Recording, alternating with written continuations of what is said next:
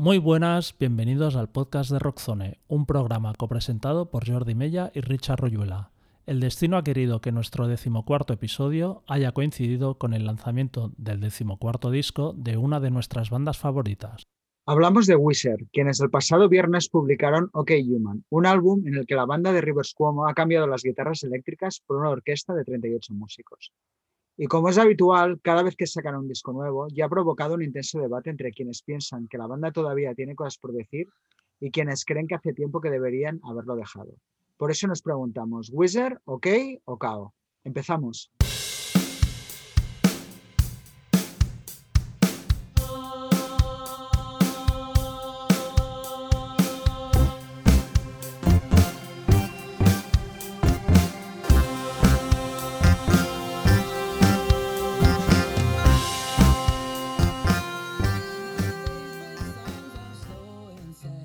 Podrá decirse lo que se quiera sobre Wizard, pero son de las pocas bandas surgidas del rock alternativo de los 90 y ha conseguido sobrevivir hasta hoy en día con cierto éxito, pese a que su carrera ha pasado por un montón de altibajos. Desde su inolvidable debut azul en 1994, al fracaso inicial de Pinkerton, a su resurrección comercial con el Green Album, al posterior batacazo con Maladroid, a de nuevo resucitar con Make Believe pasando por discos incomprendidos como el Red Album o directamente terribles como el Black Album, a lograr su mayor hit con una versión de África de Toto en 2018. Su trayectoria ha sido tan absurda como fascinante, acumulando en el camino más de 35 millones de discos vendidos en todo el mundo. Pero también es cierto que para conseguirlo, la banda formada por Rivers Cuomo, Brian Bell, Scott Schreiner y Patrick Wilson ha utilizado todos los medios a su alcance, sin ningún tipo de pudor, para intentar llamar la atención de las nuevas generaciones, desde licenciar canciones para anuncios a colaborar con raperos como Little Wayne o meter una canción en la banda sonora de Frozen 2. Son este tipo de acciones las que a menudo han provocado que sus fans se lleven las manos de la cabeza y lancen feroces ataques contra el grupo. Como una ocasión dijo el batería Patrick Wilson, parece que para ser un verdadero fan de Wizard tienes que odiar a Wizard. Sea como sea, Wizard siguen vivos y con dos discos nuevos este mismo año, OK Human y Van Wizard que llegará en mayo, y una gira por estadios junto a Green Day y Fall Out Boy, parece que todavía nos queda banda para rato. Para charlar sobre Wizard, hoy contamos con tres fans del grupo muy especiales. En primer lugar, saludamos a Gorka Rubizu, cantante y guitarrista de Berry Charrac. Hola, Gorka. Hola, ¿qué hay? También saludamos a Víctor García Tapias, guitarrista de Anteros y ex miembro de grupos como Tundra o Minor Empires. Hola, Víctor. ¿Qué tal? Y por último, estamos muy contentos de que hoy debute en el podcast nuestro colaborador Luis Benavides, también cantante y guitarrista de Second Best y también conductor del programa El Ecualizador en D9 Radio. Hola Luis. Buenos días, ¿qué tal? Un placer. Bueno, pues nada, ya que os tenemos todos, vamos a empezar a hablar de la actualidad de Wizard, que, que es su nuevo álbum. Y bueno, un poco explicándoos qué os ha parecido, si erais lo que esperabais, ¿no? Eh, y tal. A ver, eh, Gorka, empezamos contigo. Joder. Bueno, a mí me suena un poco el OK Human a un poco a oportunidad perdida, ¿no? O sea, una vez que sabes que no va a haber guitarras, no va a haber distorsión y ese mix que para mí es lo que hace especial a Wizard, ¿no? Que es esas guitarras poderosas con, con esas melodías increíbles pues bueno, me imaginaba otra, otra cosa, ¿no? Como más cinematográfico, más orquestal, más, no sé, otro tipo de disco, ¿no? Quizá también es, la, es un error, ¿no? el esperarte o hacerte una idea de cómo va a ser un disco porque luego llega la realidad y, te llevas la hostia, ¿no? Pero bueno, o sea, siempre hay algo de magia de cómo, está claro, pero, pero bueno, eh, me ha dejado un poquito así. También te digo que, necesito más tiempo, ¿no? Eh, acaba de salir el disco y siempre me pasa con los discos, ¿no? También que, que, una cosa es la primera impresión y luego, bueno, con las escuchas a veces, a veces van ganando o te vas haciendo más al disco y ya una vez que superas ese golpe de la expectativa y la realidad, pues bueno, le vas pillando cosas, mm, no sé, más interesantes al disco, ¿no? Y creo que con este disco también me pasará algo así, espero. Mm. Víctor, ¿tú cómo lo ves?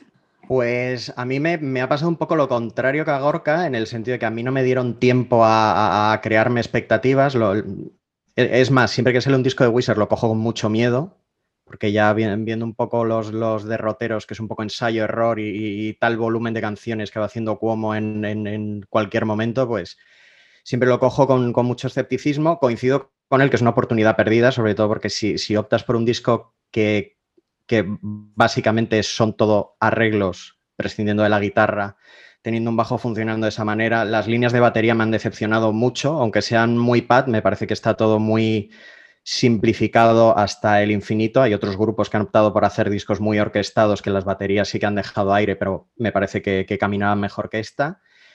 Pero me parece un disco agradable, sin más. Yo creo que pasará sin pena ni gloria y, y creo que han utilizado un poco el, sistema publicitario de Dave Grohl, que cada disco tiene como, como una razón. Este es, el, este es el orquestal, este lo grabamos en un garaje, este fue mi crisis de los 50. Me parece que cuando ya un disco lo enfocas a, algo tan concreto, eh, tienes que, que dar un disco que sea muy bueno en eso que estás ofreciendo. Y no lo han hecho. Y Luis, ¿tú qué opinas? Pues mira, en mi opinión es un poco un mix de lo que ha dicho Gorka y Víctor, porque por un lado me esperaba otra cosa con ese guiño a OK Computer, me esperaba más experimentación. Y por otro lado, como dice Víctor, eh, y me, me, apetecía probar, probar ese lado de Cuomo.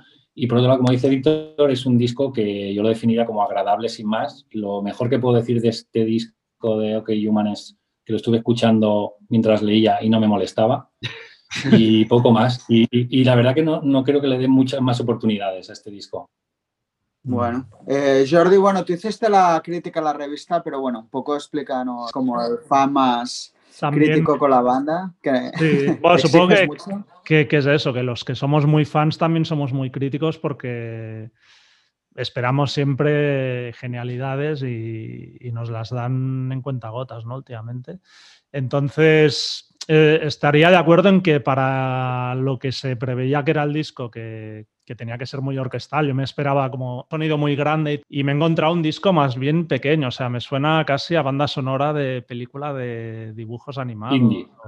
O, algo así, ¿no? Como del estudio Ghibli o no sé. O sea, las canciones son agradables, entran muy bien, las melodías son, son chulas, pero estaría de acuerdo con Gorka que, han perdido la oportunidad de hacer algo realmente rompedor o, que sorprendiese.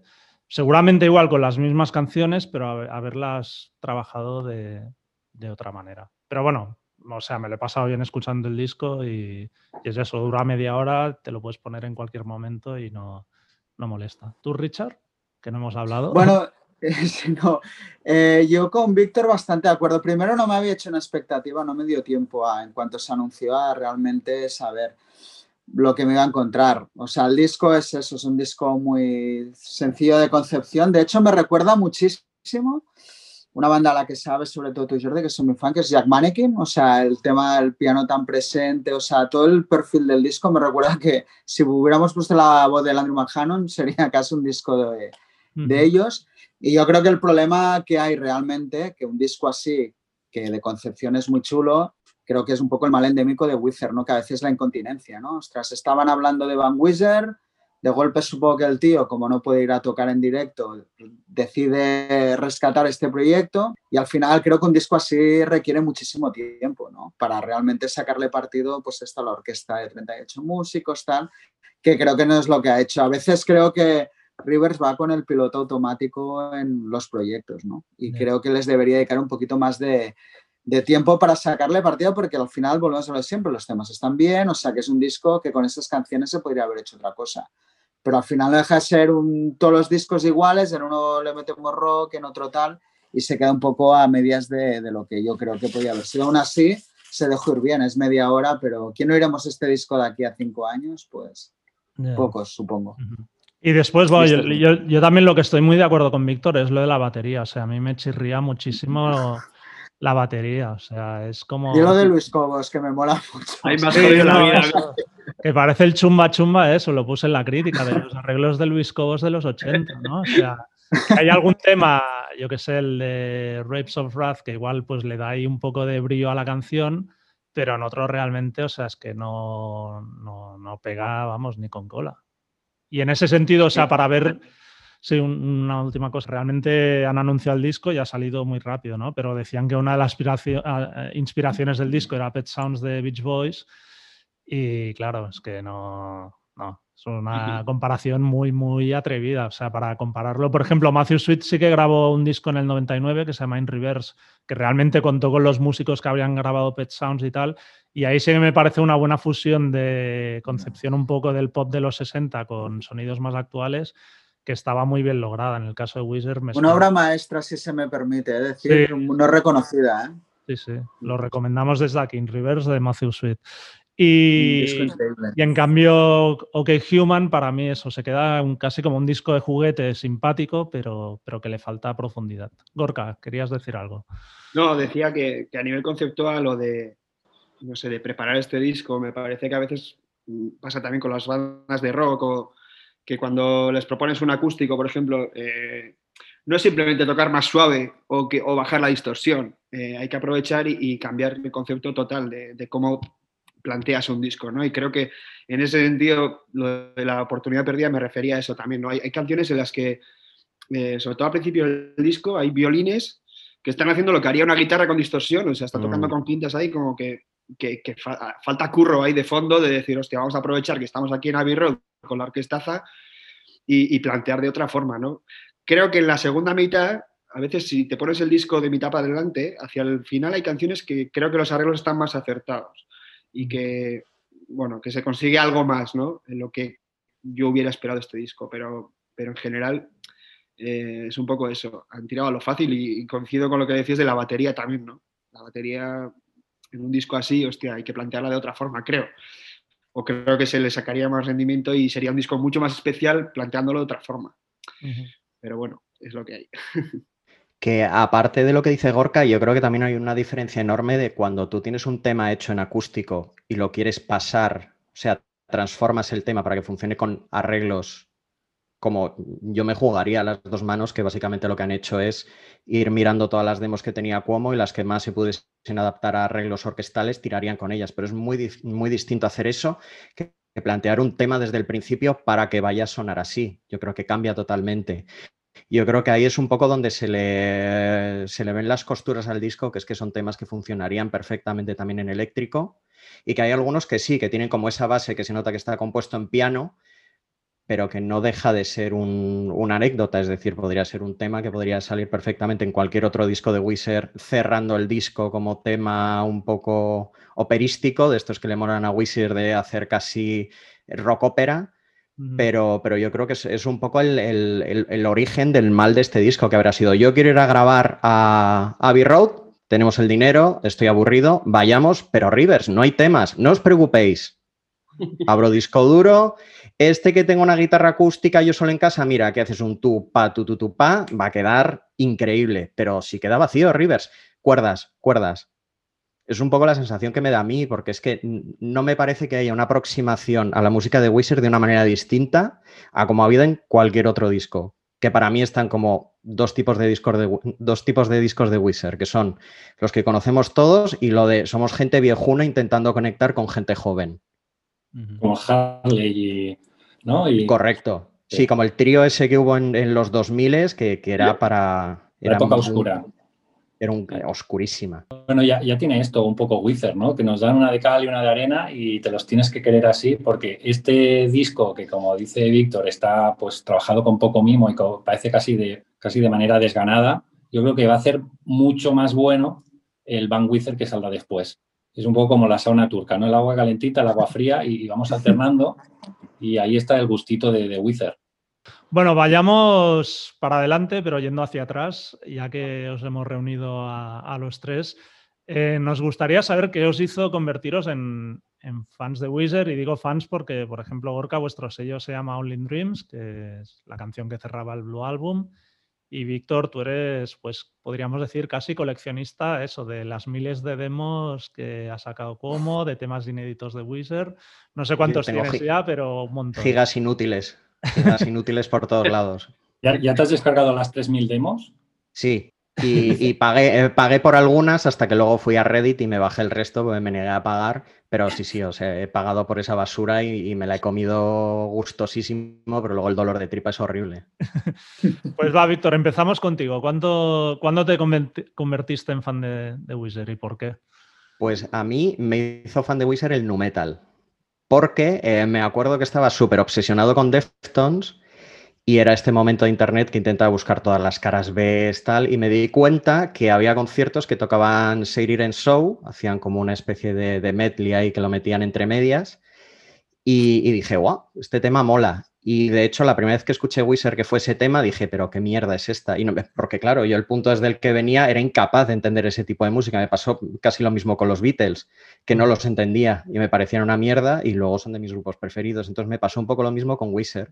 Entonces les di una oportunidad, me compré el Blue Album, porque en ese momento no sé por qué era imposible conseguir Pinkerton. Era antes de que saliese el, el verde.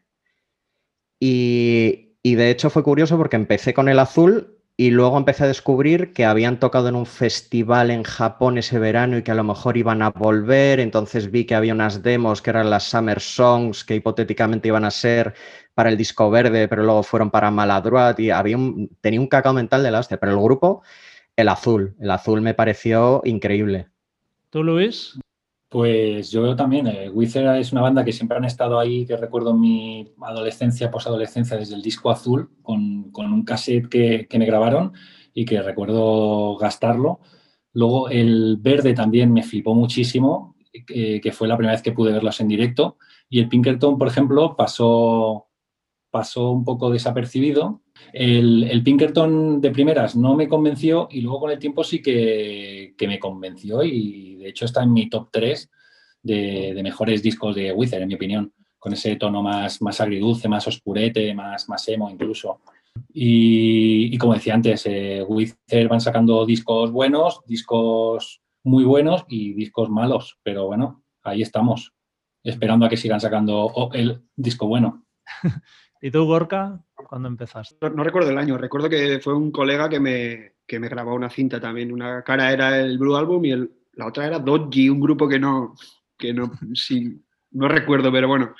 Y flipé bastante. Para mí, joder, porque unía dos mundos que a mí siempre me habían gustado y bueno, yo, yo estaba muy metido en el metal entonces y era pues eso, pues, Sepul, eh, Megadeth y tal, ¿no?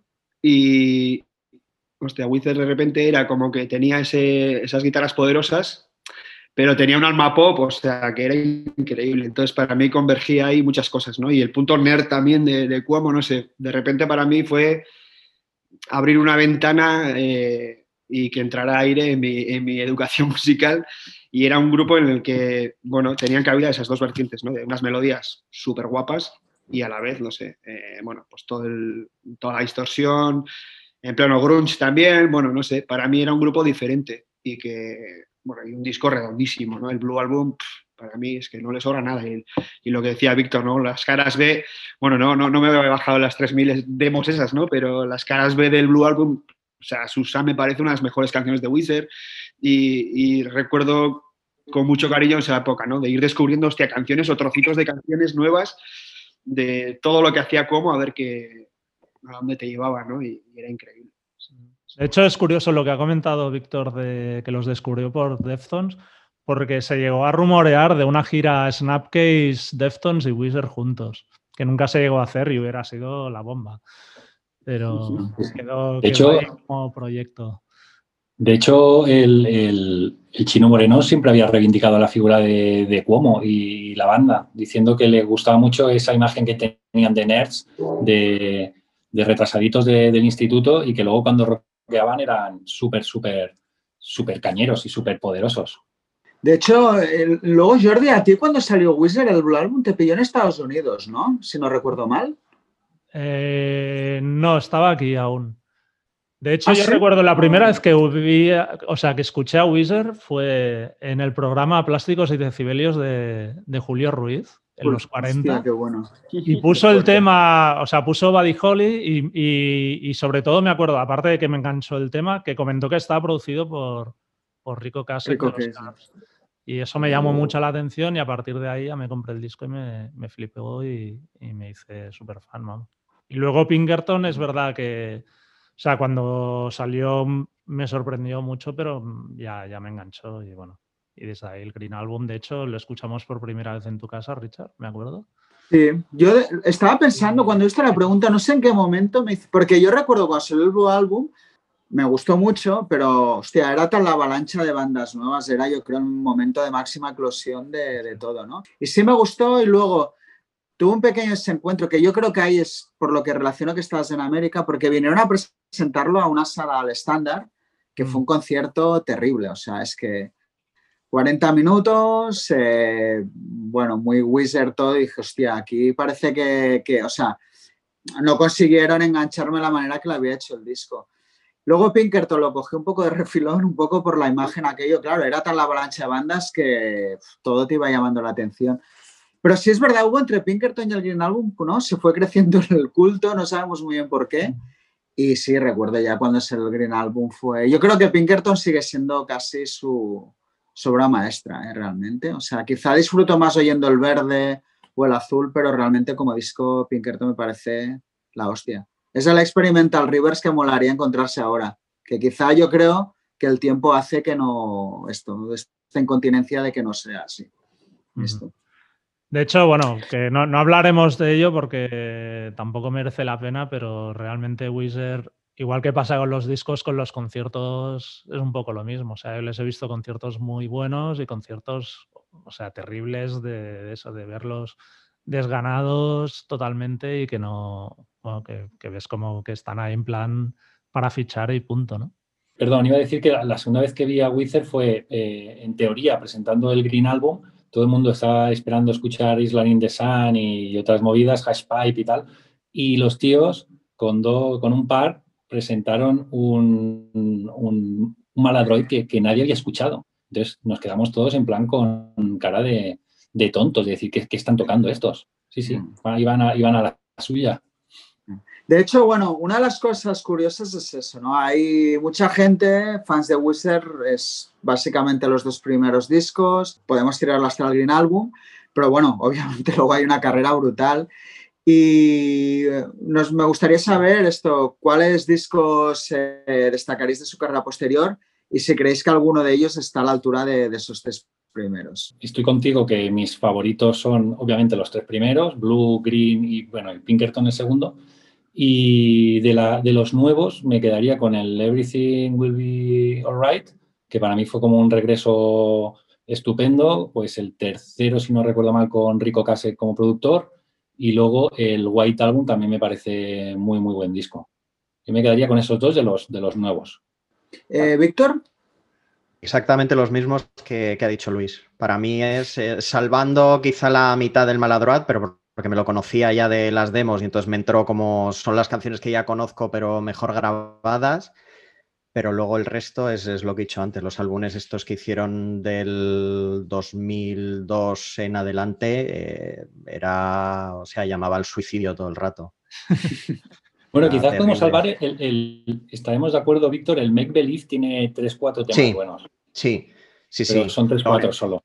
Lo único que, claro, o sea, si juntas tres o cuatro temas de cada uno de esos discos, haces un discón impresionante. Pero a mí, me perturbaba como mucho el, sobre todo esos bandazos. Es decir, yo creo que llegó un punto que el tema de ser nerds eh, lo llevaron al infinito y más allá. Y yo creo que ahí es un poco cuando se pasaron de, frenada. O sea, ahí volvió la locura absoluta a Wizard y fueron unos nerds a ser unos señores mayores que, te hacían vídeos de memes de YouTube para sus vídeos. Entonces, ahí, yo ahí ya vi un, camino que, no, había vuelta y me pasó como a ti, en cuanto salió el Everything All Right in the End, eh, fue como, hola, guay. y empecé a comprarme los vinilos de nuevo y tengo todos los vinilos en color y tal, excepto los truños de en medio. ¿Tu Gorka cómo lo ves? Hombre, yo creo que al final vamos a coincidir porque, porque es bastante obvio que, la primera tripleta o los dos primeros top, luego el, Green Album a mí me hace un discazo también. Y luego de toda la deriva esta que estamos hablando, pues es verdad que se salvan esos dos discos, ¿no?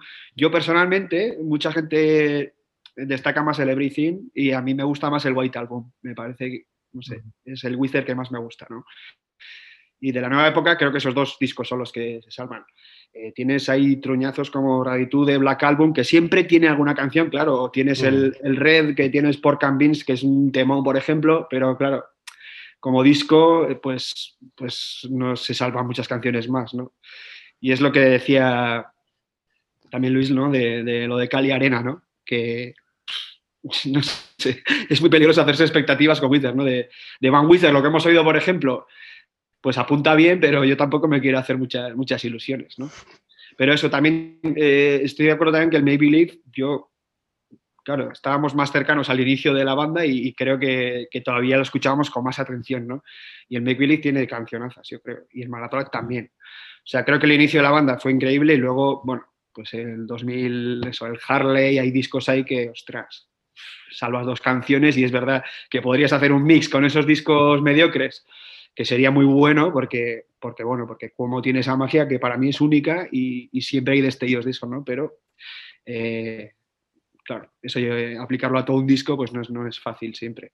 Y esa incontinencia creo que a veces va en contra suya, ¿no?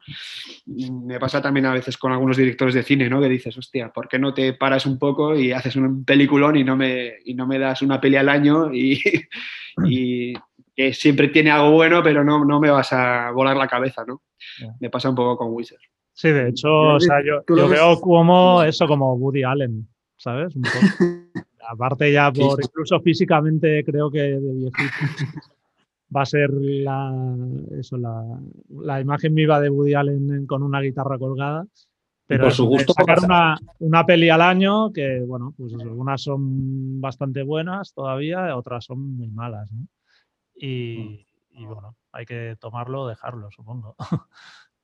Pero sí, de, de, los últimos discos, yo también. Para mí, el Everything Will Be Alright in the End realmente o sea, para mí está ahí arriba. Creo aparte que es un disco que se trabajaron mucho, se notan los arreglos, canciones muy distintas, cosas, cosas nuevas. El White Album como rollo nostálgico también está, está muy chulo. Y yo, ¿qué queréis que os diga? A mí Ratitude, pues le tengo... Será mi guilty pleasure, pero es un disco que, que, que disfruto. Y del Red, la mitad del disco también me, me gusta mucho. O sea, la de Greatest Man me parece una canción brutal. Y había ahí en las que no sé si eran caras B o bonus track o no sé qué, había una canción que se llama Miss Sweeney que también me flipa. O sea que en el fondo, y bueno, y los, y los singles Travel Maker y and Beans también me parecen súper canciones. O sea que no lo, veo un disco aprovechable dentro de. Bueno, el, Red Album lo que le veo es que es como muy disperso, como que no me suena tanto a Wither y es el, de hecho es el primero en el que eh, firman el resto de componentes. Es como que Rivers deja su papel de tirano, de líder y dice, venga, vamos a grabar temas vuestros. Y eso, la parte negativa yo creo que, es que falta consistencia y, son como muchos Withers o bandas diferentes en el rojo. Pero no, no son malos temas luego hablaremos un poco del papel del resto de la banda en el grupo. Pero bueno, ya, ha salido más o menos eh, durante las últimas respuestas, pues eso, que hay discos malos, malísimos. Eh, ¿Cuál que consideráis que ha sido el momento más bajo o en el que habéis sentido realmente vergüenza ajena incluso, ¿no? Gorka, empezamos contigo. A mí el Black Album me puso muy de mala hostia porque no sé si era por el título o qué, me había, ahí sí que me había creado, digo, hostia, venga, veníamos ya de, un disco, el Till Album también, que bueno, y el Pacific Daydream, que mira, que cuando salió fue como bajón y luego es verdad que a veces lo pillo así y tiene, tiene temas guapos también, ¿no? Pero no lo metería obviamente en lo mejor de su discografía, ¿no? Pero, no sé, de alguna manera crearon un hype ahí como, bueno, perdón, pido perdón, tal, eh, viene el Black Album y, yo decía, venga, este va a ser el disco, ¿no? Y o también, no sé si por el color lo, me retrotraía al Pinkerton, ¿no? Son, es el problema de las expectativas. Y, hostia, cuando lo oí, los singles y tal, y, me parece, bueno, es el disco que con, con diferencia menos escuchado de Wither y, quizá, no sé, es, para mí es el momento de los más bajos de, la carrera. Víctor, expláyate rajando. Es que no sé, o sea, para mí la, la, discografía de Wizard es, como las olas estas del coronavirus, ¿no? Hay como bajones, pero luego sabes que va a volver más, más chungo que nunca, lo va a volver a bajar y te va a dar un buen disco, pero sabes que, que la tercera ola terrible te espera ahí entonces, para mí no ha habido como un momento tal cual, quizás sería la portada de Harley, que no entendía nada, pero, pero también el, single del Black Album, o sea, cosita fina, ¿eh? No sé qué, o sea, ahora mismo no me acuerdo ni cómo se llamaba, pero mi mente lo borró. Eh, Encima luego me atreví a verlo con vídeo. Sí, que luego salía el de Fallout Boy por ahí y dije, es que, o sea, volvemos a lo mismo, tío. Es, volver otra vez a la droga, a, lo chungo, a yo qué sé. Pero, es que encima lo piensas y dices, pero es que si ibas bien. ¿para qué, para qué te complicas la vida en, volver a meterte en, el fango de esta manera con, con lo que cuesta que la gente crea en ti y encima de manera tan intermitente, porque creo que no hay grupos que hayan conseguido que la gente crea, mm, les odie, vuelva a creer, les vuelva a odiar y, lo vuelves a hacer otra vez igual. Entonces, no sé, para mí ya te digo, entre el videoclip del negro y Harley, a mí ya me, dieron miedito. Yo tengo, Víctor, la vacuna para, esto que comentas. sí, ¿y dónde está eso? Foo Fighters. No, no abras ese melón. No. no abras ese melón, porque si, Rivers como es un señor mayor intentando hablar con los jóvenes, Foo Fighters es crisis de los 50, pero desde los 30 en adelante. Hacía la coña con Foo Fighters simplemente porque me ha hecho gracia ver a Foo Fighters en, la web que ha creado Cuomo y que los definía como eso, como, como banda rival, como que es pero bueno, que es un, pique sano. Y también lo decía porque yo no sé, lo decía lo de la vacuna, porque se tendría que estudiar y ver, pero quizás son dos bandas con un largo recorrido, con muchos discos de diferente pelaje, que a lo mejor podría coincidir en plan vasos comunicantes como el Barça y el Madrid, que cuando Wizard saca un disco bueno, Foo Fighters saca uno malo y, como que se van alternando. Poca broma, ¿eh? Bueno, yo creo que igual Wizard sería más la gripe y Foo Fighters el coronavirus. Entonces, uno elimina al otro, ¿no? Pero. Sí. los, dos son el ébola. Víctor ha hecho una cosa interesante que es ¿no? el, que siempre parece que estás como preparado a que te la vayan a meter tal. Y hay un tema que, nos llama la atención, es esto, que, cuál es la, la, percepción que se, que se tiene de Wither, ¿no? Si creéis que es la que se merecen, hay gente que los ve como una broma, otros creen, pues por el contrario, que deberían de estar al Rock and Roll Hall of Fame. Así que, ¿cómo lo veis vosotros y, cuál creéis que será su legado de aquí a 20 años como, banda? Así que, Víctor, tú mismo. Realmente no, no, te sé decir porque para mí Rivers Cuomo tiene como mirada de cabra. O sea, le ves y sabes que hay algo que no está bien ahí dentro. Eh, indudablemente tiene, tiene muchísimo talento, pero hace movimientos extraños y no sé hasta qué punto son naturales o artificiales. Pues, por ejemplo, te puedo decir, decir que Limp son el mejor grupo de la historia, a, hacer, hacerse una página de Facebook eh, para ver quién quiere salir a cenar con él porque está aburrido, a ese tipo de cosas, entre, entre violador y estrella del rock accesible. Entonces, como, y aparte que es que es eso, es que Wizard Rivers Cuomo, es decir, el resto está claro que es gente que tiene nómina y sin más, ya lo dice Brian Bell, que eh, lo que le dé a Wizard es lo que él toca, que si Rivers Cuomo quiere hacer un disco de heavy, él hace solos, que quiere hacer un disco electrónica, él no toca, que quiere hacer X, pues él hará lo que le diga. Entonces, realmente no sé si es, es lo que he dicho antes, que es como una pasada de, frenada absoluta el decir, vamos a llevar al, infinito el, que Rivers Cuomo es una persona desequilibrada, loca y un, geek que realmente está en su casa, que al final acabó casándose con alguien asiático, porque no olvidemos que este hombre tenía una obsesión absoluta con, las japonesas y todo el rollo, hasta totalmente, y encima por menores, que ya se dijo en su momento que de hecho, eh, no hay una canción en, en, Pinkerton que trata sobre eso. ¿Cómo se llama? Across the Sea. Across the Sea. Que dice, se imagina a la niña que le ha escrito una carta desde Japón tocándose. Sí, sí, en plan, sí, de yo no te tocaría porque estaría mal, pero si no estuviese mal, pues habría que verme. Entonces, mm, legado, pues muy buenos discos, pero como personas no lo sé, es que no le he pillado todavía el rollo. Gorka, ¿cómo lo ves tú, el legado de Wizard? Coincido un poco. A ver, como todo genio, pues tiene su punto loco. También no sé si a veces es impostado o no, ya el personaje a veces se come a la persona, ¿no? Y de cómo puedes esperar cualquier cosa, ¿no? Para mí, en mi educación musical y mi universo musical, eh, Wizard está en el top. Para mí, o sea, a mí me ha enseñado que se puede juntar guitarras poderosas con, melodías y, y, no sé, para mí es un grupo capital. Entonces, no sé para la historia. Eh, yo creo que en su contexto, tal y en el año en que salieron los primeros discos, creo que Wizard sí que aportó y que abrió ahí una ventana a la, escena, ¿no? Me parece que sí. Y que va a dejar para la historia discos memorables también. eh, como estamos comentando, pues otros discos mediocres también. Entonces, bueno, es una carrera muy regular, ¿no? Pero yo en el fondo les tengo tanto cariño y les debo tanto por esos buenos discos que, a veces se lo perdonas casi todo, ¿no? Casi todo. Pero de, hecho, Gorka hiciste, hiciste, o tenías el otro grupo ese Pyremans Plus, que era muy, muy, muy Wizard. O sea, ¿no? ¿no? sé si tienes planteado igual hacer algo más en esa línea o no, o, quedó como algo anecdótico. Hombre, está claro que, es una de mis influencias más, más evidentes, ¿no? Y siempre he reivindicado Wizard como, bueno, como un grupo que, que me ha influenciado un montón, ¿no? Eh, no tengo intención de poner en marcha otra vez Peiremans, pero bueno, es verdad que Peiremans fue donde di más rienda suelta, venga, ya sin disimulo, ¿no? Porque en Berry igual estaba como más escondido, aunque es evidente también que hay canciones que puedan tener ese puntillo, ¿no? Pero no sé, no sé qué voy a hacer. Pero Peiremans no creo que, que, se vuelva a juntar de momento, vamos. ¿Tú, Luis, sobre el legado?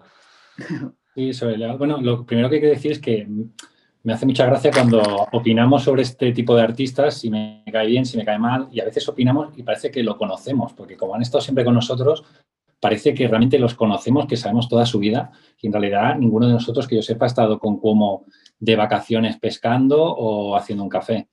Eso para empezar. Eh, por otro lado, el legado, yo creo, como dice Gorka, que sí, que el legado va a estar ahí y van a estar en el top siempre, el problema es que quizás cuando sacas tantos discos malos, yo creo que eso al final te puede pasar factura porque empaña un poco tu, legado. Entonces hay músicos que miden más sus pasos y van sacando discos buenos. También es verdad que yo prefiero una banda que saca muchos discos y que a veces falla en el tiro, que porque nos da, mira, nos está permitiendo hacer un podcast ahora y poder hablar largo y tendido y nos da vidilla. O sea, personajes como Cuomo, eh, bandas como Smashing Pumpkins, como Foo Fighters, Dave Grohl, toda esta gente tan excesiva, al final es que nos dan mucha vidilla. A mí me dan la vida.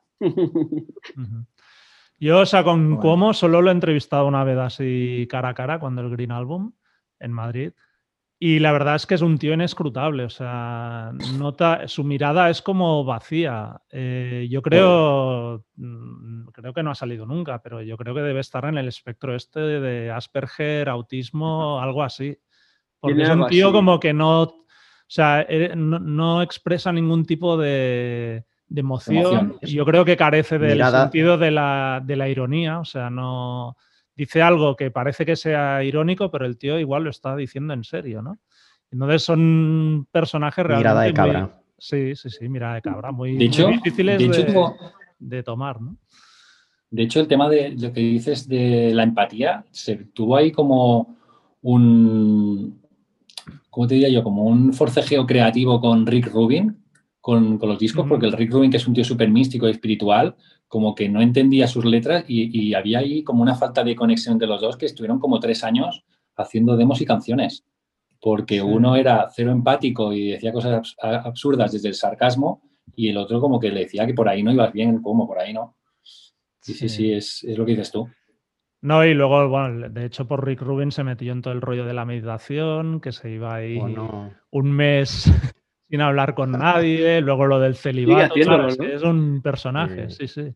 Y, lo que es curioso, por eso, que, al final, o sea, un, alma tan atormentada al fin y al cabo, ¿no? Pero siempre la, música que hace, incluso las letras, es como que se haya quedado en los 15 años, ¿no? En los 16. Tienen siempre como un hmm. prisma muy teenager todo lo que hace, ¿no?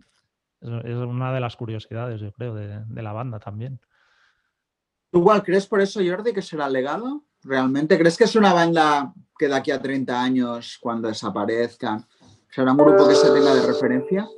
Yo creo que también la percepción que podamos tener, tener, aquí, que en Estados Unidos, es muy diferente. O sea, yo creo que Wizard sí que ha conseguido en, en América ser como un, podríamos decir, un icono cultural de la, ¿no? de la cultura geek o nerd y tal. De hecho, hace dos años les dedicaron un sketch en Saturday Night Live que salía Matt Damon ahí como discutiendo sobre Wizard. Y entonces yo creo que sí que quedará como el. Yo creo que se recordará porque han tenido canciones de muchísimo éxito, pero a la vez ha conservado esa obra de, de banda como de culto, ¿no? Casi. Y esa combinación no es fácil de encontrar. O sea, al final, los Pixies, por ejemplo, que tenían esa hora cuando se separaron, ahora igual con la vuelta y tal, la han ido perdiendo y son una banda más, ¿no? Aunque musicalmente son la hostia. Entonces, yo creo que en, igual de aquí 30 años, Wizard estarán ahí como un grupo recordado. Porque tendrán canciones que probablemente seguirán sonando en la radio, o sea, Wizard, hay Buddy Holly, Saint incluso la versión de África, aunque sea un chiste, pero es que igual de aquí 30 años sigue sonando en las emisoras en Estados Unidos. Yo lo veo así. Y no me extrañaría que, acaben en el Rock and Roll Hall of Fame, sinceramente. Es curioso también lo que has dicho de en América, porque es un grupo que ha hecho unas giras muy raras. O sea, ha pasado de Europa totalmente, ¿no? En toda su carrera. Es difícil. No es un grupo, para mí, Wizard no es un grupo de, directo. Las veces que les he visto, he disfrutado por el nivel de las canciones, pero no es un grupo que te vuele la cabeza, ¿no? Por su entrega, por su. Por lo menos yo en los conciertos que les he visto, que tampoco han sido muchos, creo que los he visto tres veces así. Pero sí que siempre era como, hostia, cuando viene a Europa y siempre venían, yo qué sé, o sea, Alemania, a UK y conciertos muy raros o muy, muy escasos y... Sí, sí. No, se nota que no es una de sus prioridades el, girar. Bog, eh, cambiando de tema, como ha explicado Rivers muchas veces, su manera de componer tiene un enfoque casi más científico que artístico, ¿no? Usando un programa para completar estrofas o encontrar progresiones de acordes, todo esto. Como músicos, que ¿Qué os parece este enfoque? ¿Lo veis viable? ¿Lo veis una mamarrachada? ¿Creéis que le quita alma a las canciones? Gorka, tú mismo. Yo no creo en eso, o sea, me parece que es parte de su locura genial, locura barra genialidad. El tema este cuando se escuchó no sé cuántas canciones de pop para, para ¿no? diseccionar cuál era la canción de pop perfecta y tal. No sé con qué disco era, pero luego eh, él, un poco la promo que hacía era que, estaba aplicando esa técnica al disco que estaba haciendo y luego, no me acuerdo qué disco era, pero no era uno de los mejores discos de Wizard. O sea mm. que, no sé, yo creo que la ciencia, bueno, eh, la creatividad mm, no la puede diseccionar del todo. Yo nunca he creído en eso y, bueno, creo que es más el friquismo de Cuomo que, que otra cosa, ¿no? Creo que él tiene algo innato ahí para la melodía que no necesita estudiarse 300 canciones de pop porque él es parte del Hall of Fame de, Melody Makers, digamos, para mí por lo menos. Víctor. Yo opino lo mismo que, que Gorka. El, yo creo que, que, como músico, cuando haces las cosas más interesantes, entre comillas, es cuando sales de tu círculo de, de confort, de eh, cuando tocas con otra gente, cuando dejas que otros eh, te enseñen, cuando pruebas cosas que no has probado nunca, cuando intentas un poco ir más allá de, las cuatro cosas que sabemos hacer bien todos, entre comillas, algunos mejor que otros. Y sobre el tema de, aquel estudio que hizo él sobre las canciones y tal, no sé si fue en El Verde, porque en El Verde sí que tiene una manera muy, muy similar en todas las canciones, que es parte A, parte B, que es estribillo, luego hace un solo que es exactamente igual que el estribillo con la voz, y luego vuelve a la parte A y tiene como una parte final que eh, sería como una parte C de salida del tema. y se repite durante todo el disco. A mí en ese disco me funciona, pero como proyecto de futuro, apaga y vámonos porque visto, hecho. Entonces, eh, un poco con Gorka, yo creo que como anécdota está guay, eh, como, como, plus dentro de esa forma de ser extraña que tiene Rivers Cuomo, mola, pero me parece poco práctico y, como músico tampoco le veo mucho, mucho futuro. ¿Y tú, Luis, tienes un Excel para componer o no? No, eh, hago cuatro, notas y las voy cambiando. O sea, no. no, y lo, de, lo de Cuomo yo supongo que forma parte de, su manera de ser, es así obsesiva y excesiva y, quizás un, puede ser que, le diera por, probar eso y por diseccionar las canciones buscando la fórmula secreta, la fórmula de la Coca-Cola, pero yo creo que, en, un tema creativo, en un tema artístico, al final lo que cuenta es el sentimiento y, y yo creo que eso al final se, se, nota cuando algo sale del corazón que cuando sale de, un esquema matemático o una rueda de acordes que funciona. Recomendad temas de Wizard que no estén en discos de Wizard, sean caras B o ah. maquetas o, cosas así. Eh, Víctor, va, tú que tienes ahí la enciclopedia. Mm, pregúntale antes a Gorka, porque si no le voy a quitar el tema que, va a decir seguro, porque ya, ya lo ha dicho antes. Eh, Yo, aparte, eh, recomendaría escucharte, me parece que son 10 o 12 caras B del Green Album de la atacada. Te pones el Green Album que es muy cortito, te pones eh, todas las caras B que hay por ahí. Menos una que es muy chunga, que creo que se llama I Do, que es, terrible. Me acuerdo que te, regalaban el single en AFNAC si te comprabas el, verde y yo puse el single, lo escuché y dije, pero qué cojones es esto. Pero el resto están bastante guays porque son muy en la línea del disco. Y aparte que, según estuve mirando el archivo este que tenían antes por ahí, que se llamaba Carl's Corner, no sé si llegasteis a verlo alguno, que iban poniéndote como es listados de cuando habían grabado las demos, en dónde, de vez en cuando te iban subiendo incluso demos que iban grabando para que las tuviese la gente. Eh, habían grabado todo en, las mismas sesiones, que no eran canciones cogidas de otros años, con lo cual tenía todo más o menos el, mismo espíritu. Entonces yo creo que es, es bastante guay. De hecho, yo ahora tenía la esperanza de como habían ido reeditando el Blue Album con todas las caras B, eh, Pinkerton con todas las caras B, pensaba que iban a coger el verde y hacer pues eso mismo y no, pero las tenéis en YouTube y los temas molan mucho, todos. No has dicho el tema. Ah, vale, espérate, que te, lo digo ahora porque no soy de, nombres, no me los sé de memoria. Vete hablando, Luis, y yo ahora hago mi intervención, por favor. Yo, las, mis caras B favoritas de Wither están todas en el, o prácticamente todas en el disco azul, y me quedo con dos temas que son muy directos, así sencillitos y, al pie, que son Jamie y Paperface. ¿Te, ¿Te gustan también, Gorka? Jamie me flipas, iba a decir. Aparte, Susan y, Jamie son las, que más me, las que más me molan. Están muy guays. De hecho, es que la influencia de Wither se nota muchísimo en, los últimos discos de, Berry, ¿no? No sé si te lo comentan mucho eso, Gorka, que inconscientemente... No trasfondo, pero sí. Sí, o sea, en el último disco, por ejemplo, había una canción que se llamaba Beude que era muy, muy Wizard. O sea, era ya sí, sí, sí. la tumba abierta ya. sí, sí, sí, sí. Sí, sí, hombre, eso lo llevas ahí dentro y, y, sale, ¿no? A veces más disimulado, otras veces menos, pero, pero bueno, sí, siempre ha sido una influencia. Yo así de caras B me quedaría con la de You Gave Your Love to Me Softly. Me parece que tiene una energía ese tema brutal, la melodía, todo. O sea, me, gustaría que la energía que tenían ahí la pudiésemos escuchar en el, en el futuro, aunque es difícil. ¿Tú, Richard, tienes algún tema? Sí, bueno, a mí me gusta mucho Jamie y luego estaba mirando, creo que era en Hashpipe, una canción que se llama Starlight, me parece, pero lo estoy buscando. Sí.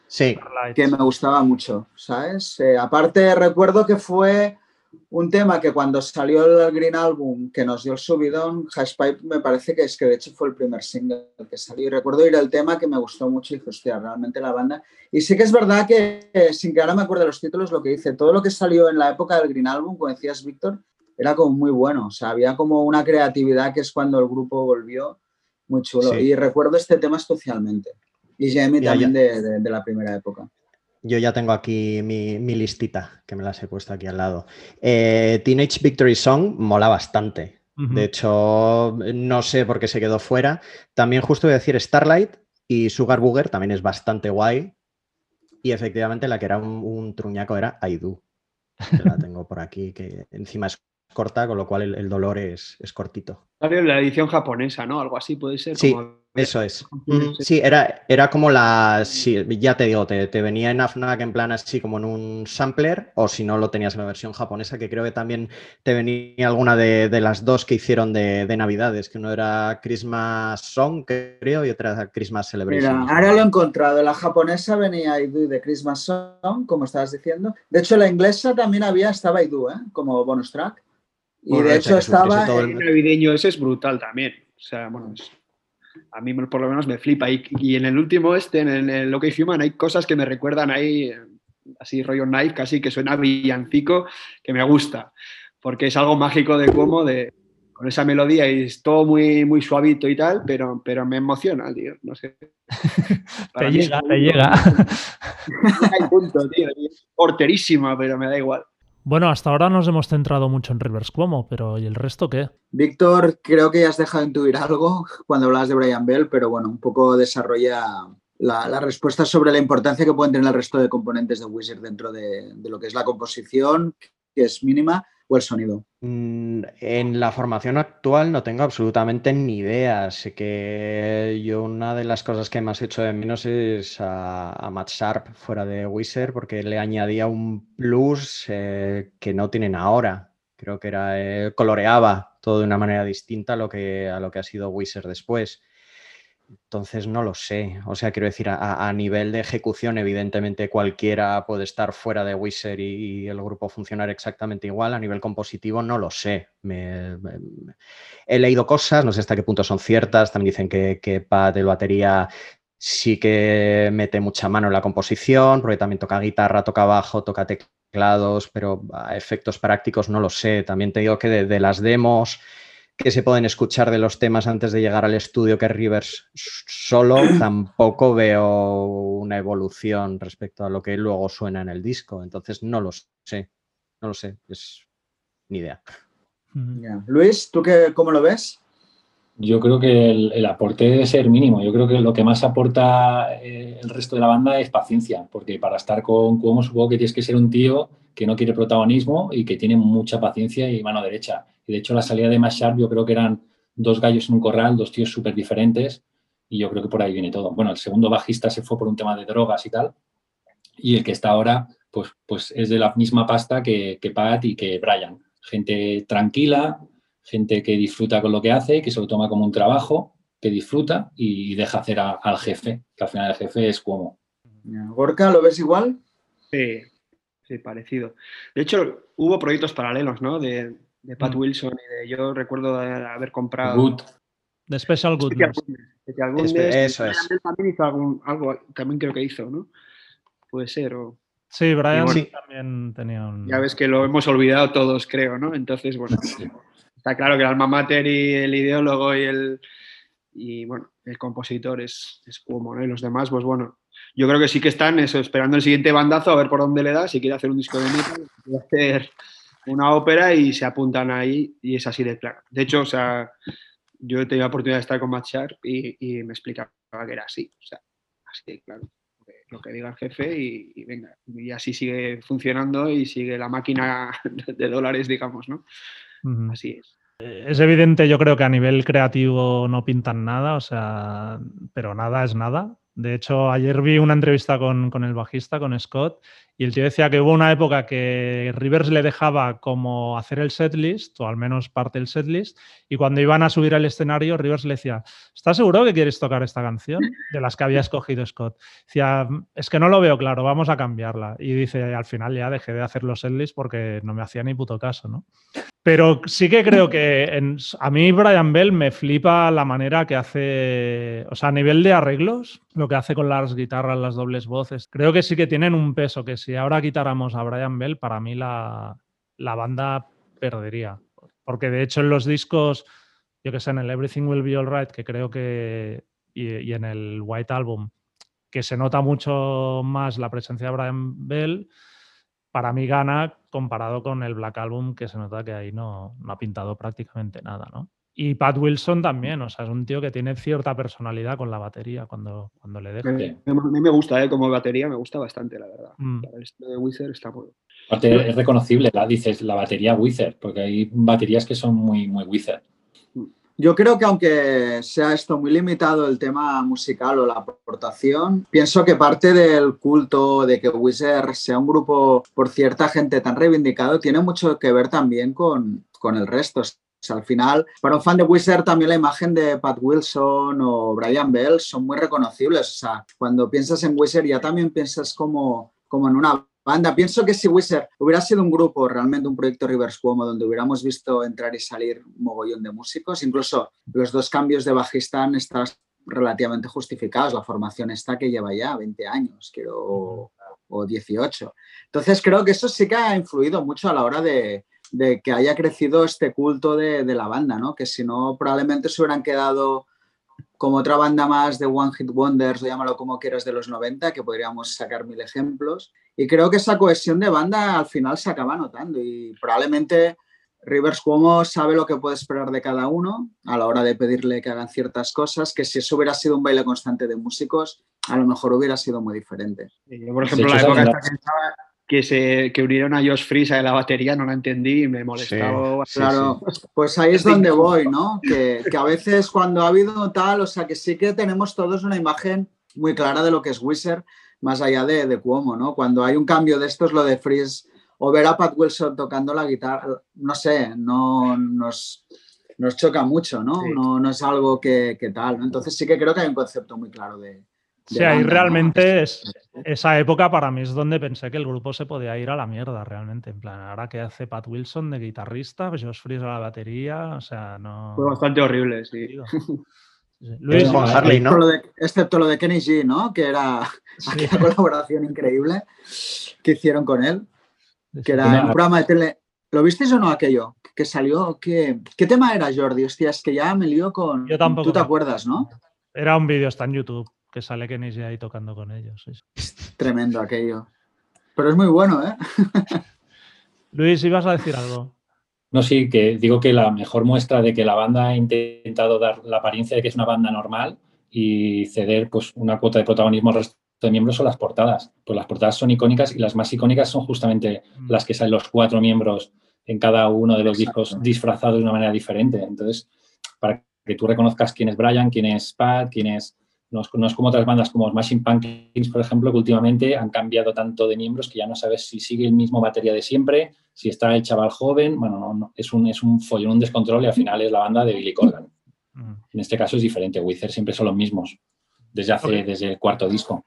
Lo que también es cierto que es eso, como será un dictador y tal, pero en el Red Album que les dio la oportunidad de tener protagonismo y ninguno estuvo realmente a, la altura, altura ¿no? Ah, pero seguro que estuvo ahí apoyando las peores canciones para que todo fuese ahí a, Eso es, en plan de Scott, sí, sí, esa, perfecto, tío. Esa es la mejor de. Venga, vamos a grabarla. Y luego cuando el disco salió fatal, dijo, ¿veis cómo tengo que estar yo? Seguro. Puede ser, puede ser.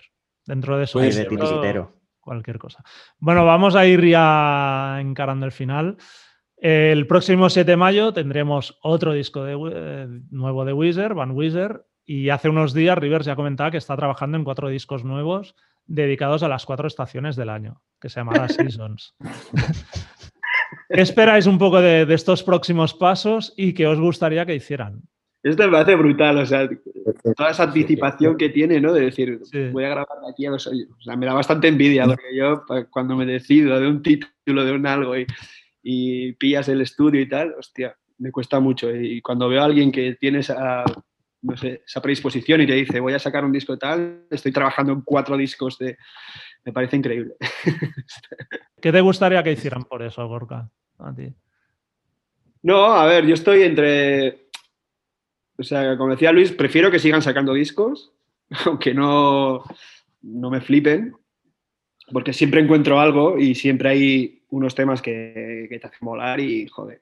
Y hubo una época que no sé si era cuando después del Green Album o que hubo como un receso ahí de que no sacaban discos y estaba como, hostia, no, no, no, no, no, no. Y, cuando volvieron, para mí fue como, hostia, vale, sigue habiendo Wither y, y voy a seguir escuchando canciones de Cuomo, ¿no? Que para mí era, era, no sé, algo que necesitaba escuchar, ¿no? Entonces, bueno, que sigan trabajando me parece genial. O sea, y si hace cuatro discos y si hace ocho, los escucharé, los compraré y estaré ahí atento y, y, luego haremos otro podcast para, para, analizarlo, ¿no? Pero bueno, creo, creo que al final yo agradezco que sigan, que sigan haciendo discos, a, pesar de que, de que no me llenen del todo. Luis. No, pues eso, lo de, lo de los cuatro discos que decías, son, los daños colaterales del, del, coronavirus. Como no pueden girar y son una empresa, Wizard al final es una empresa, pues como no hay conciertos, pues venga, chavales, a remangarse y a, sacar temas y te me marco estos timings, pues como una empresa, con un calendario. Hay que sacar cuatro, eh, las cuatro estaciones del año y, si gustan bien y si no también. Somos Wizard. Los cuatro trimestres fiscales, ¿no? Para hacerla.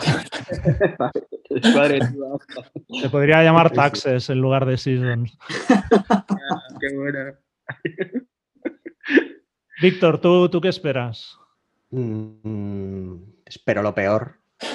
Lo peor, pero con, ganas. Pero me da miedito que empiece ya a transformarse en, Dave Grohl y que cada disco tenga un, porqué. Ahora toca el de las cuatro estaciones. Y el siguiente será, no que volvemos a grabar en el mismo estudio en el que grabamos el primero, pero este con ganas. Entonces, a, mí ya cuando los discos parten de, de, ese tipo de cosas ya me, me, huele a cacota todo un montón, porque al final lo que están haciendo es una pantalla de humo de esto es así, pero olvídate de las canciones. Tú quédate que esto es un disco conceptual, que es lo importante.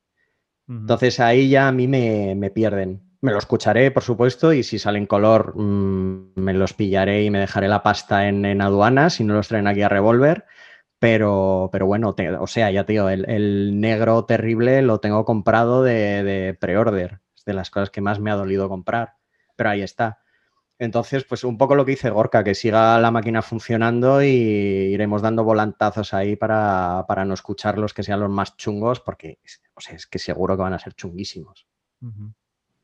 Yo Van Wizard tengo ganas, no, sé, no creo que sea una obra maestra, pero creo que será un disco, pues eso, divertido y fácil de oír, pero lo de las cuatro estaciones me ha matado. O sea, creo que es de las, de las peores temáticas que se puede escoger para, eso, para concebir un disco. bastante pereza, sí. Es que a estas alturas, o sea, no.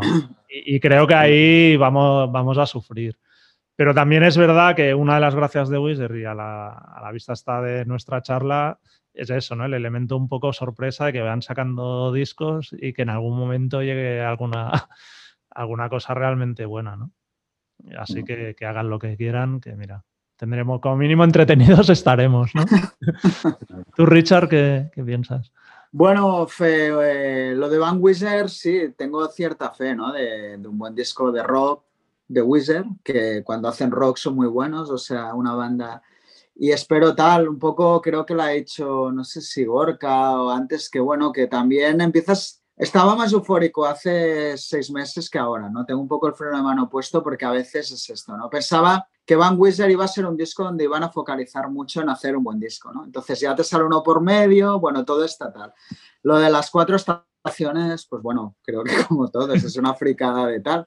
Pero es que tampoco pondría la mano en fuego diciendo, igual resulta que es una obra maestra la hace ahí, ¿no? O sea, que no creo, pero porque creo que cuatro discos es muy complicado que sean buenos, pero tampoco ha dicho el año, o sea que igual esto lo ha dicho ahora y en el 2028 es cuando lo saca, así que de momento vamos a ver Van Wizard y ahí veremos en qué Sí, hombre, los, como mínimo los tres singles así de adelanto de Van Wizard. Sí, está muy bien, y yo y creo que será un buen álbum y hostia, y, y, realmente todo encajaba muy bien. También estaba la gira hasta que se suspendió de Green Day, que creo que lo hubiera dado al grupo ese empaque de grupo de rock, ¿no? De, que se metiera. Entonces todo eso como se ha ido cayendo, pues ahora el disco queda como un poco más pobre, ¿no? O más huérfano, ¿no? Pero bueno, yo sigo pensando que, van a hacer un buen disco de rock. Aparte es que están en, en, el ADN de Rivers, ¿no? Un poco el rock de los 80, el hair metal, todo eso, y yo creo que va a haber mucho de eso. Sí, Y encima se muere, se muere de Van Halen, o sea, ah. que es como, ¿no? Quedará como, el rizo de homenaje, ¿no? Como mínimo el título ha sido oportunista, porque ya lo anunció antes, así que, ya es algo y tal. Pero bueno, veremos, veremos a ver. Pues vamos ya a la última pregunta, Richard. Eh, bueno, pues la pregunta final, eh, con todo lo que hemos hablado, pero sobre todo valorando al grupo, no por su pasado, sino por su momento actual, diríais que Wizard, ok o KO. Gorka. Ser ok siempre sí, sí, da igual. Yo se, los perdono, se lo perdono casi todo, o sea que para mí thumbs up, o sea que bien. Víctor, tengo mucho morbo por oírte. Yo, yo muertos y enterrados, pero con un pie fuera, que a lo mejor se levantan en algún momento, pero yo, yo soy, yo no perdono nada. Veneno siempre. ¿Y Luis? Yo ya sabéis que no soy rencoroso, soy benevolente en mis críticas y por tanto tengo que, que decir ok y que sigan sacando discos siempre, porque siempre podemos rascar algo bueno e incluso discos buenos, como se ha demostrado. ¿Tú, Jordi, ok? ¿O Cao? Yo ahora mismo ok, pero cuando salió el Black Album hubiera dicho Cao total. están en, están en, estaban en la UCI, ahora ya han pasado a planta y esperemos que les den el alta con, con Van Wieser. Bueno, yo, yo soy lo que, ¿eh? creo que Solo el hecho de que sea un grupo tan impredecible, donde hoy en día todo es muy predecible, y que haya un personaje como Rivers ya valida, yo creo, a la propia banda. Así que para mí es un ok, aunque saquen discos malos, como pasó con el Black Album, que creo que nos dejó a todos un poco cao, ¿no? Utilizando la palabra, pero, pero ok, total. Pues ahora sí, vamos a dejarlo aquí. Muchísimas gracias, fans de Wizard. Gracias. A vosotros. No, no sé si cuando salga Van Wizard o si ya lo vamos a, nos vamos a reservar para las cuatro estaciones y hacer un podcast. Yo quedaría con las estaciones. En profundidad con, con vosotros sobre, sobre ese proyecto, ¿vale? Muy bien. Muy bien. Guay. Nada, Gracias. Nos vemos. Hasta luego. Hasta luego. Hasta luego. Adiós. Oído, visto, leído. Pues vamos con las tres recomendaciones de oído, visto, leído. Richard. Pues empiezo con el nuevo álbum de Tribulation, Where the Gloom Became Sound. Eh, la banda sueca, si mal no creo, es, creo que es su quinto álbum ya. Eh, bueno, parecen que son como una eterna promesa, una banda que, que tiene todos los números para, para triunfar. Eh, bueno, su, empezaron siendo pues una banda más cercana al death metal, incluso toques blackies. Y ahora, bueno, se han convertido, yo creo, en una banda bastante original, ¿no? Con toques de gothic, mucho metal también. Y la verdad es que han hecho un gran disco, ¿no? Me sorprende, supongo también es que no les ha quedado otra, pues de que salga el disco en un momento como este, porque realmente es un disco que, que les tiene que llevar, se suponía, a nuevos eh, territorios de éxito, cosa que, que, sin poder girar una banda como ellos va, va a ser complicada. Pero desde luego el disco es, es muy, muy recomendable. Uh -huh. Yo de oído voy a recomendar el nuevo single doble de Calavento que sacaron el viernes. Tiene dos temas, uno que se llama Teletecho, que ha colaborado Eva y Juan de Amaral, que no son santo de mi devoción a nivel musical, pero la verdad es que la canción está, está muy bien. Y luego la otra canción que se llama El acecho, como se para de llorar. Y, es sorprendente para mí, aunque es, o sea, es muy, suena muy a calavento, pero es que las dos canciones las ha producido ni más ni menos que Youth, el de Killing Joke, y que ha grabado pues con U2, con The Verve o Primal Scream.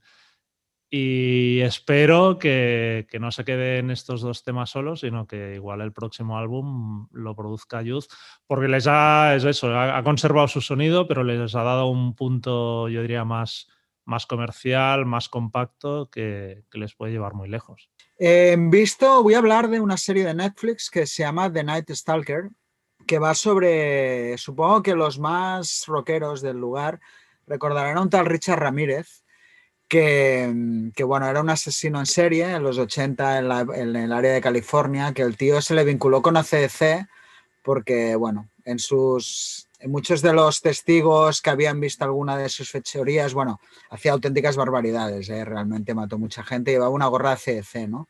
Entonces era la época de los 80 cuando el rock estaba como muy demonizado y al grupo se le intentó atacar un poco como que, que el asesino en serie más bestia que había tenido Estados Unidos en los 80 pues eh, era fan de, del heavy metal que llamaban entonces la CDC. Realmente la serie está muy bien, son cuatro capítulos, tiene un aire muy pop en el sentido de que es muy ochentera, sale todo el mundo y realmente la historia es desgarradora, ¿no? Más allá de, a veces tendemos a frivolizar estas historias de los asesinos en series, pero ya que a mí que en general es un género este del true que me gusta, te aseguro que no me gustaría saber que por mi zona hay un tío, un tío así, ¿no? Que al final realmente te das cuenta de que pone, acaba poniendo en jaque a todo un estado que, que no hay manera de, de, pillarlo. Realmente es muy entretenida, son cuatro capítulos de unos 50 minutos y, y se ve súper bien. Pues yo hoy, hoy en visto recomendar un videoclip que es el nuevo de Steven Wilson, que se llama Self. Está incluido en su último disco el tema, que se llama The Future Bites, que salió pues hace unos días. Y está chulo porque, bueno, a ver, Steven Wilson, que es el de Porcupine Tree, que últimamente está tirando más, podríamos decir, hacia el pop progresivo en cierta manera, con sonidos más, más comerciales pero siempre bueno, sus letras son muy críticas con la época que estamos viviendo, cómo nos influye la tecnología. Y en el vídeo este sale el vestido como en la portada, así con americana oscura y camisa blanca, pero su cara se va transformando en la de Donald Trump, en la de Paul McCartney, en la de Tom Cruise, en la de Schwarzenegger, e incluso la de David Bowie. Y es un poco, pues eso, ¿no? Para, para poner en evidencia que igual lo que vendemos a través de las redes sociales en realidad no somos nosotros, sino que proyectamos una imagen totalmente falsa. Me ha parecido un recurso llamativo y el vídeo es muy sencillo, pero muy, muy efectivo. Muy bien. Y leído, bueno, eh, voy a seguir hoy, estoy un poco de, de asesinos en serie, pero me he vuelto a leer, estoy ahora en el medio, pero bueno, lo estoy disfrutando muchísimo, que es American Psycho, la mítica novela de Bret Easton Ellis, que la había leído en su momento y a raíz de las memorias, que creo que ya hablé de ellas en, en alguna de las secciones, me entró el gusanillo de, de, volver a leer American Psycho, que hacía pues décadas que no, bueno, muchísimos años que no, no la había leído. Y la verdad es que, bueno, es una gran sorpresa y muy agradable cuando un libro que tienes muy buen recuerdo, lo vuelves a disfrutar y además que creo que aguanta muy bien el, el paso del tiempo. Obviamente tiene muchos dejes ochenteros de, de, cuando pasa la novela, pero realmente la historia y la, narrativa de Bret Easton Ellis aguanta de, de maravilla. Yo de leído voy a hacer un poco de autobombo y voy a recomendar una entrevista que hemos recuperado y publicado en la web de Rockzone con, con el rapero Pablo Hassel que como supongo que todos sabéis, la semana pasada pues eh, se ha como confirmado su condena y tiene que tiene 10 días para entrar en prisión, ahora ya deben ser cuatro días. Él ha dicho que no se va a presentar voluntariamente y que le tienen que ir a buscar. Eh, la condena pues es por, ya tenía una anterior, por tweets que, que había escrito, eh, por letras de, de, sus canciones dedicadas sobre todo a, pues, a, la monarquía, se le ha acusado de apología al terrorismo. Y creo que esta entrevista que hizo Pau Navarra en 2018 es muy interesante para ver su punto de vista. Se puede estar de acuerdo o no con muchas de las cosas que dice o con su visión política, pero vamos, queda totalmente palpable que es una barbaridad que, que a este tío lo, lo, manden a prisión por, por expresar sus, sus, ideas. Es eso, una entrevista muy, muy completa, muy larga, yo creo la más larga que hemos publicado jamás. Y no, desde aquí ánimos a, a Hassel y esperemos que, que tire para adelante. La entrevista, desde luego, gana, ¿eh? Ahora me la volví a leer, claro, y ostras, ¿no? Viendo lo que ha pasado, ¿no? Cómo lo que hablaba y cómo ha llegado todo al final es, es acojonante. Y estoy muy de acuerdo, ¿eh? Con lo que dices, que podrás estar o no de acuerdo, pero es una barbaridad esto. ¿eh? Muy bien, pues lo dejamos aquí. Pues hasta aquí el episodio de hoy, esperemos que lo hayáis disfrutado. Si es así, por favor descargad o suscribiros al podcast de Rockzone en cualquiera de las plataformas donde escuchéis vuestros podcasts, Spotify, Apple, iBox y dejándonos una puntuación o un comentario. Y si os ha gustado, no dudéis en recomendar el podcast a vuestros amigos. Muchas gracias y hasta la semana que viene. Hasta entonces podéis seguirnos como siempre en nuestra web rockzonemac.com, así como a través de Facebook, Twitter o Instagram. Nos vemos.